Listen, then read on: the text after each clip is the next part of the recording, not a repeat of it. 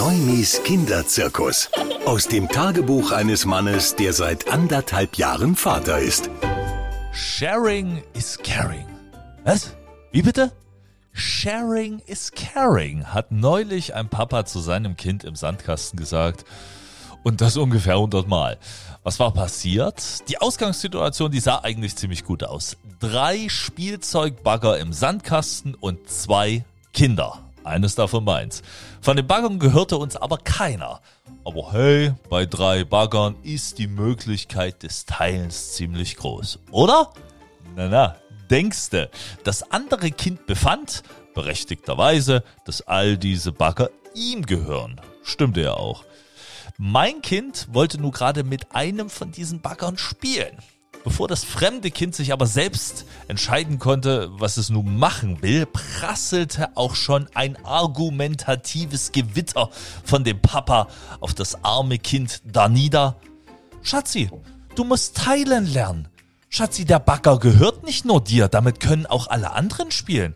Schatzi, guck mal, das andere Kind ist sonst ganz traurig.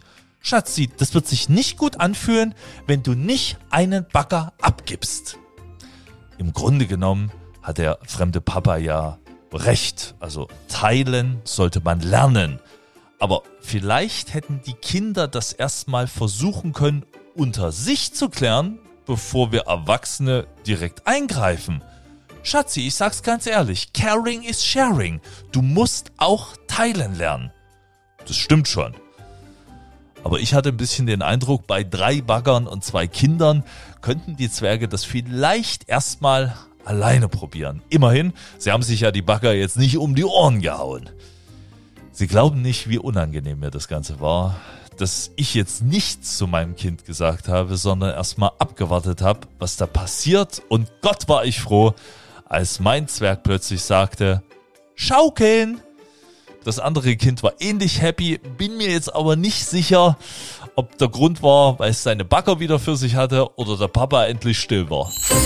Neumis Kinderzirkus. Aus dem Tagebuch eines Mannes, der seit anderthalb Jahren Vater ist.